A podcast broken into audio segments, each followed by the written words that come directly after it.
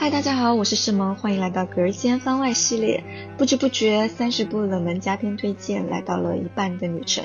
所以今天想给大家推荐一部特别的影片，它的名字叫做《男生女相：华语电影的性别》。其实本片制作时，影片在豆瓣上标记的观看人次是五千一百五十三人。这是一九九七年香港导演关锦鹏的作品，对华语电影一百周年，他以自身成长的环境开始思考。以性别的角度来看待大陆、香港、台湾的电影创作。影片分为六个章节，通过不同导演的电影，比如侯孝贤的《童年往事》，谢晋的《舞台姐妹》，陈凯歌的《霸王别姬》，探讨了华语电影中父亲的形象、男性角色阴柔与阳刚的转换。同性恋、异装与变性等话题，对于每个话题，关锦鹏导演他都带着自己的思考和问题，让与之相关的作品的导演或演员或者知名影评人来进行解读或者解答。在影片中，你能了解到李安、杨德昌、侯孝贤、陈凯歌这些导演他们的父亲在他们心中的形象，以及他们父亲对他们的影响，也能了解到导演所处的时代政治环境如何影响他们。电影作品的走向，